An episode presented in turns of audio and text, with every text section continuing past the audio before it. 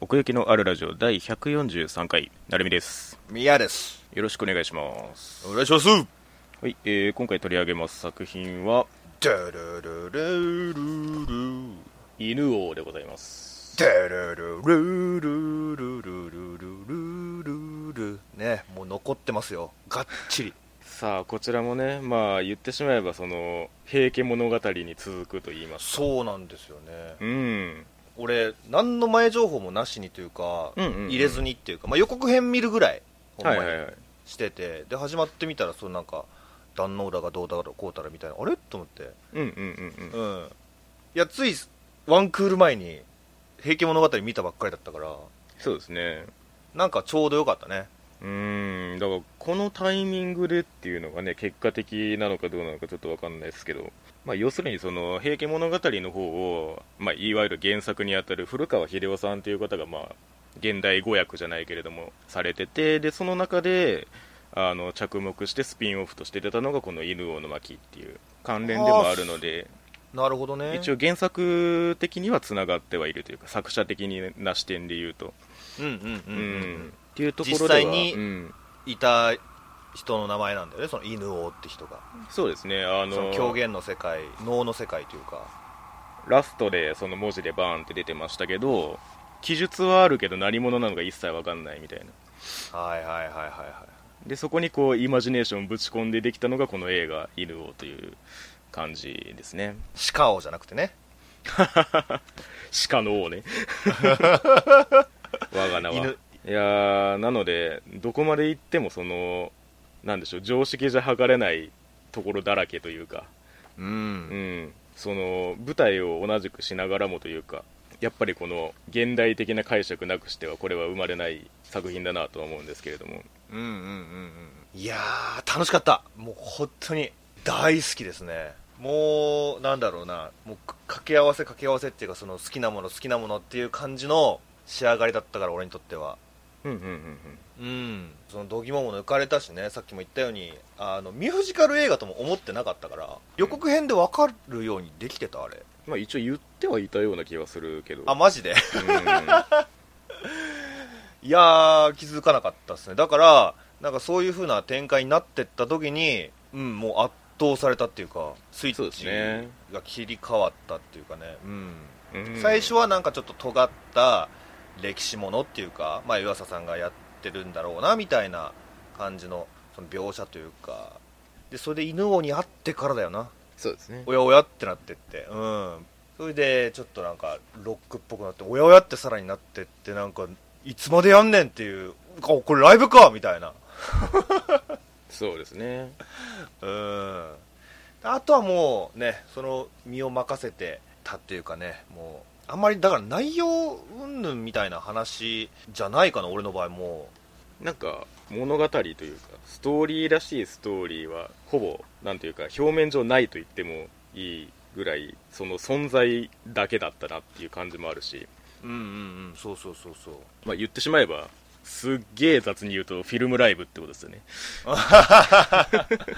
わかるわかるでもうんだからねなんだろう最後の友名だ友名の打ち首だったりうん犬王がその将軍様にあの使えるようになった部分だったりとかがうんうん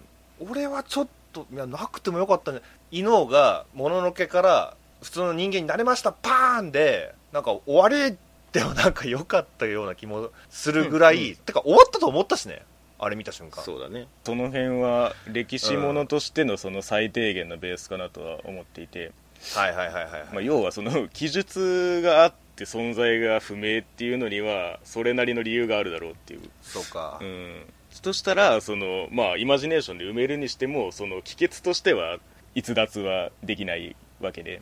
そうだねうん、だってあんな存在がいたらねめちゃめちゃその有名になってもおかしくないっていうかその存在自体がああそうかそうか、うんそうかそうか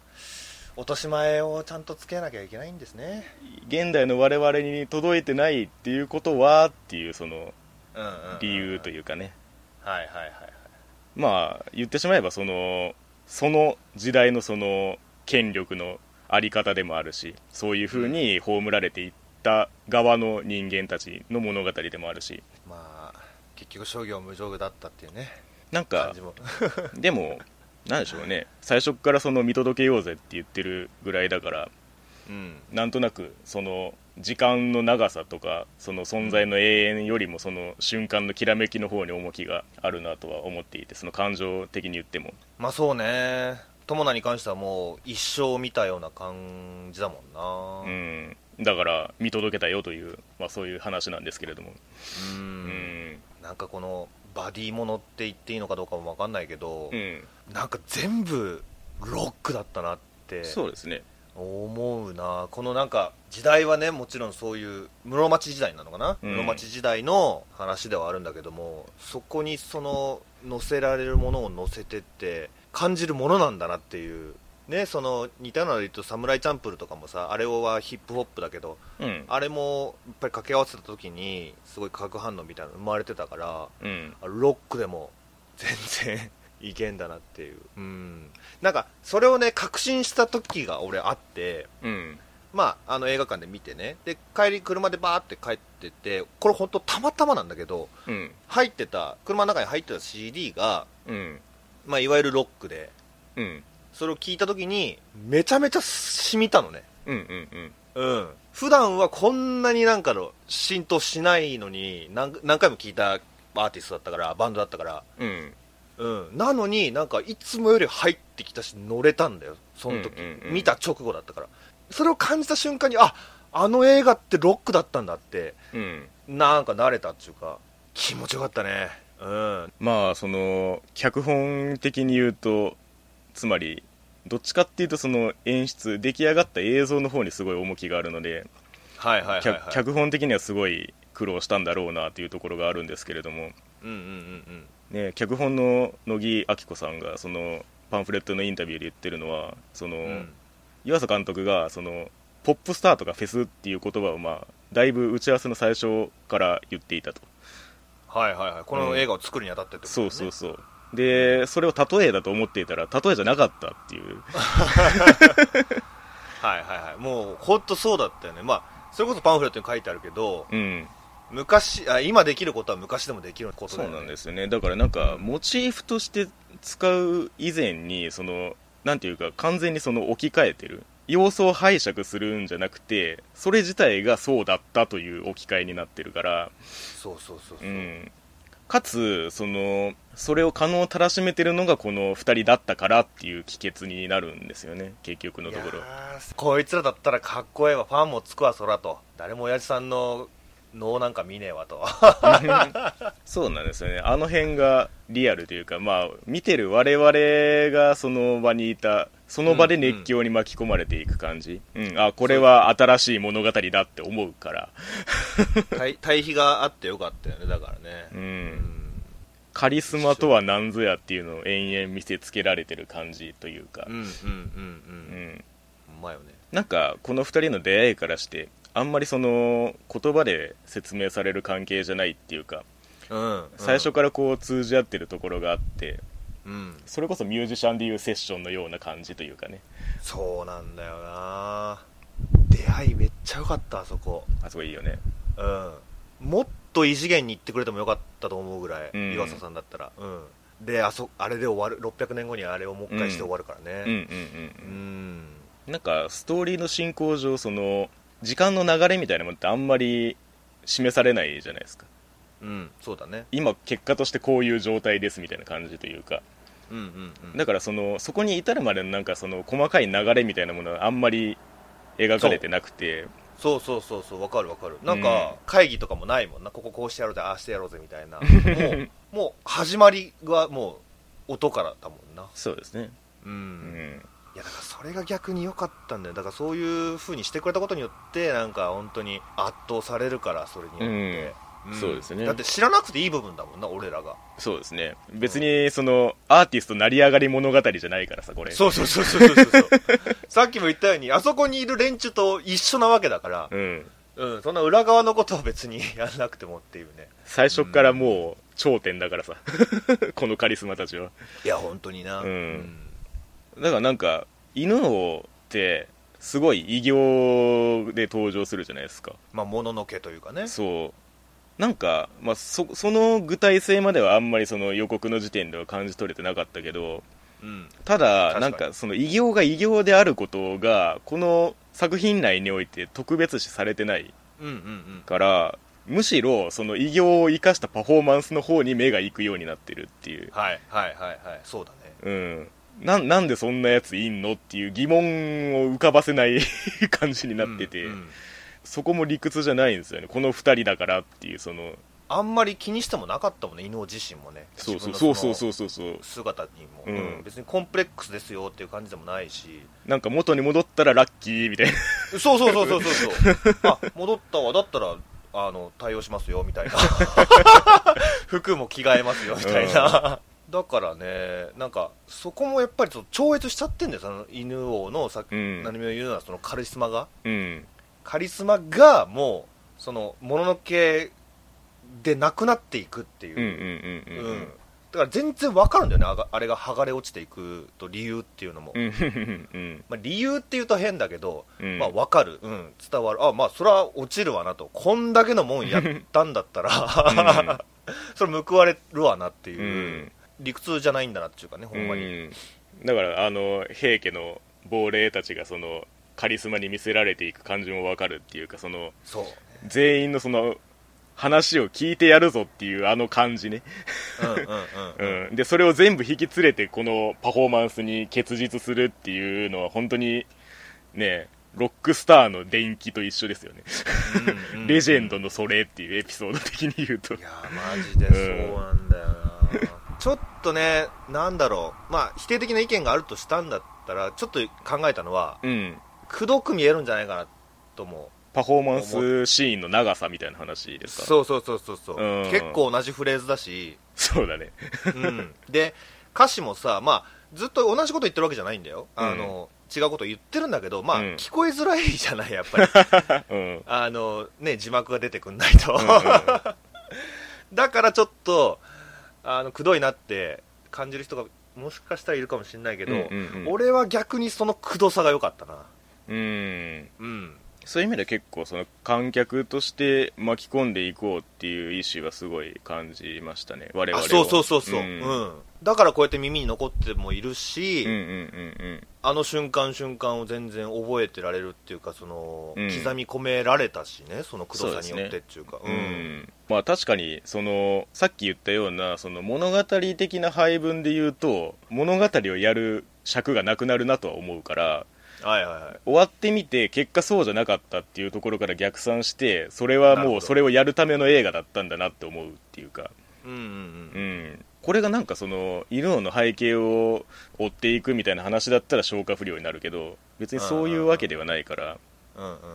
そうだよね、うん、もうジミ・ヘンドリックスより以前に背面ギターをやっていたんだなっていう マイケル・ジャクソンよりも先にああいうステップをしてたんだなっていうね全部やってたよねパフォーマンスは まあだからそれにつけてもこの主演の2人がそのパフォーマンスにおいてもそのかなり高いレベルにあるっていうねじゃなきゃできないよっていうのはあるんですよね最初っからうんうんううん、ん、そのさっき言ったみたいにそのセリフを演じるとか以前にパフォーマンスシーンの方が長えから 単う純んうんに、ううんんそこの説得力を落とさないためにっていうのは最初からあるんですよねだから一回そのだから腕塚を見た後かな、うん犬が喋るたんびになんかもうしびれるもんな、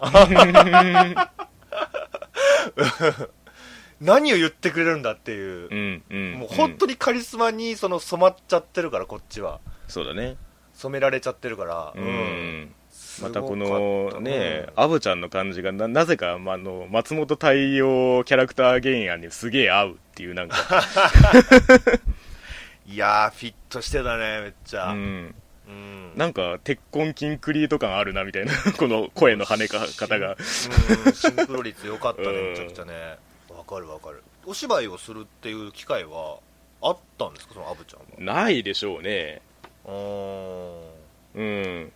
今回が初めてみたいな本当にそこにピンポイントでし白羽の矢が立ったというかうんうんうんなんかそう全部が全部ね説得力につながるオファーだったっていうかでもアーティストさんって結構お芝居うまいからねそうですねうんし理解しやすいだろうなとも思うそうだねしこの、うんこの物語にした時にね、うんうんうんうんこれだからそのロックだなって感じたと同時に俺が好きなのはやっぱりその洋楽だからうん海の向こうの人にも伝わると思うこれはあまあ確かにそうだね名詞になってもいいと思う本当に確かにな今の日本のアニアニメ映画はこれだぞと魂で伝わりゃいいんだよっていうだからこのまあ確か感にじ歴史ものでありながらその辺のこの最新鋭をふんだんに 詰め込んでるところはありますよねそうそうそうそう結構なんか、まあ、こびてるって言ったら変だけど、うんあの和田とかっていうぐらいうん犬王のお面とかも結構ポンポンポンポン変わってたし、うんうんまあ、それは姿が変わってるからなんだろうけどうんうんでもなんか結構見せてたんだよねその日本のそのその時代ならではの風景街中の風景だったりうんうそんうんうんの狂言の舞台の感じだったりだとかそういう自然だったりとかっていうのうんうんうをん街の様子だったりとかもねだから海外にも目をつけてるんじゃないかなって見ながら思ったねうんうんだからなんか別にその鉄塔設備その逸脱してるわけじゃなくて、うちゃんとその外側の枠線はちゃんと歴史ものでこの「平家物語」から連なるものとしてちゃんと軸足はあるんですけどうんうんうんだからそういう意味ではちゃんとその日本の歴史ものっていう絵作りではあるし、うんうんうん、その上でこの2人が爆発しているっていうのはありますよねそうだね、うんああとこれ言ってなかったんだけどなんかその歴史ものっていうか、まあ、時代がそうだからってのもあるんだけど、うん夜と朝、まあ、昼間でもいいけど、うんこの比較した時にうんもうパキッとその暗暗い時は暗い明るい時は明るいっていううのんが伝わってこなかった、うーんうん、なるほどねメリハリがすごいしっかりしてた時代だからこそっていうかねうんうんうん、うんそんな街灯なんかない時代だから暗い時は暗いんだし逆に言うと遮蔽物なんかないから太陽が照ってる時はもうもっくそうわ眩しいってうんなるぐらい明るいんだよ明るいんだよっていうそのなんかメリハリがうんその辺はこのなんでしょうね時間の吹っ飛ばしともちょっと関連あるかなとは思うんですけどあそのスイッチが結構極端だったというかシーンのなんか別にそのゆっくり時間経過を 順に追ってったわけではないからっていうーうんうんうんうんあ感れじがはしましたねねなんか気持ちのその切り替わりっていうかスイッチにちゃんと作用してたっていうかうんテンポも良かったんですよねそれで言うとまあだからライブシーンにおいても夜のバージョンもあるよみたいな感じはね ありましたけれどもそうそうそう、うんあのクジラの曲も良かったなでやってる曲っつったら本当にな5曲もないかなうん5曲ぐらいそんなもんじゃないですかうんなんだけどねなんだけどこんなに刻まれちゃったクジラのねあの観客に歌わせるのも含めみたいなそうそうそうそうそうなんかなそれこそクイーンより先に「Will Rock You」みたいなことやってたって いうまあそのめちゃめちゃそのリズムやってたけどねなあコーラスとかもあそうそうそうそうなんかその犬王の舞台の感想をその街の人たちが口々に話すみたいなシーンがあってはいはいありなまんしたかそれもなんかちょっと面白かったですよね、うんうんなんかこっちに手拍子とかを要求してくんだよみたいな感じのうんうんうん うんうんなんかそういうライブに初めて出会った人たちだと思って出会った人たち俺が昔成海に聞いたや感じだよなモッシュとかした方がいいのかなみたいな要求されんのかなみたいな そうそうそうそう怪我しないかなみたいなでもなんか そういうね、あの新しいものに触れてそれが今楽しくてしょうがないっていうその無邪気な感じがねそうですねうん、そのなんか時代室町時代っていう時代の割になんか楽しそうな感じああも見えたからそうですねうんなんかね人を選ばずというかそうね、本み当みんに。なそれに見せられていくみたいなねうんうんうんうん。もう将軍様ぐらいよね、ちょっと、あのー嫌だなって感じだな。最後の最後までねそうだったね。うん。いやー、そうだね、まあ、犬王のその出世の秘密みたいなのもね、結構しびれたな、なんか、親父さんがそう天下、それこそカリスマになりたくて、そうですねうん、なんか王様ランキング的な話だよ な、ああまあねうん、ちょっとしなんかその辺もちょっとなんかロックスター的な逸話というか なんかあー悪悪魔との契約じみたところはありましたけどねはいはいはいはいなるほど ねそういう感じね悪魔崇拝そう魂を売り飛ばしてカリスマを得るよみたいな感じはありましたよね、うんうんうんうんそうだからオープニングも結構好きだったな、うん、ああねどっちなのか分かんなかったけどそうそうねそう友ななのかそうそう明らかにやべえことだけは分かるみたいなそうそうそうそうそうそう、うん、後ろですげえ音が鳴ってるしだから、なんか、まあ、平家物語の時でも話したけどやっぱ琵琶の音がやっぱすごいんだなっていうのもうん、うん伝わったし逆に言うとそういう、今じゃなくても昔でもうんその工夫一つでそうんの音ってうんうん全然同じように響くんだなっていうか、うんうんうんうん音は違えどうんうん届くところは一緒みたいな、うんうんそういう感動もあったな、うんそうですよねまあ現代っぽい音もしたけどね全然ギターっぽいもちろん音もした しあのあうのん3人が橋の上で出してる音ではない ではないんだよねでもそうそうベースっぽいやつなといんだけどドラムっぽいやつはいたけどみたいなうんそうそうそうそうそうないんだけどまあまあねそこはね そこはねそんなこと言い出したらって話だしねそうですねでもまああのそういう昔の音もないないわけじゃなかったからそうですねあとその琵琶の奏者琵琶の演奏してる人は「平家物語」と「犬王」で共通してるみたいですねどうやらあそうなんだ、んへえ面白ここまでフィーチャーされることもそうそうなかろうというところではあるんですけれどもうんうんううん、んああいう目盲目の人たちのうん琵琶法師って必ず目が見えなきゃいけないのかなあれ、 まあ俺よくわかんないんだけどまあでもねあのコミュニティの中には見えてるっぽい人たちもいたしみたいな感じはありましたけど、そうだよねそうだうよね、ん、でもまあ逆にその目が見えなくてもできることみたいなんでそこに行き着くっていう時代だったんでしょうねなるほどね、うんいやーその師匠がね刺されちゃった時はちょっとうるっときたななんか、うんそれこそ友永がが盲目だから、うん兄者って呼ぶじゃない師匠のこうとんうを、んうんうんうんあんなに年の離れてるのに兄貴って、ね親子ですもんねあれ そうそ年う親的に子ぐらい離れてるのに、ううんでもやっぱり目が見えないから兄なんだろうなっていうそのなんだろうグッときたんだよ、うんうん、お兄ちゃんとして仕立てたんだろうなっていう師匠であり兄でありみたいなうん一瞬忘れるんだけどねその友永が盲目だっていうことをああでまあも確かにねうんうん、あのあの一言であそっかそうだったわみたいなうん感じにもなれたし、うんうんまあ、そういうねキャラクターもね本当に魅力的な人いっぱいいましたようんうん っていう感じですかねうんそんな感じですかねうんいや本当に良かったこれちょっとサントラ、うん、手に入れよ うもう一回聞きたいフルで確かにね、あまの時間をあ、そういう意ん味ではレビュースターライトと言って差し支えないんですけどああーレビュースターライトね その中心にあるものがという意味でははいはいはいはいはい、はいまあ、確かになミュージカルねうんだから分かりやすいね本当ミュージカルのいいところって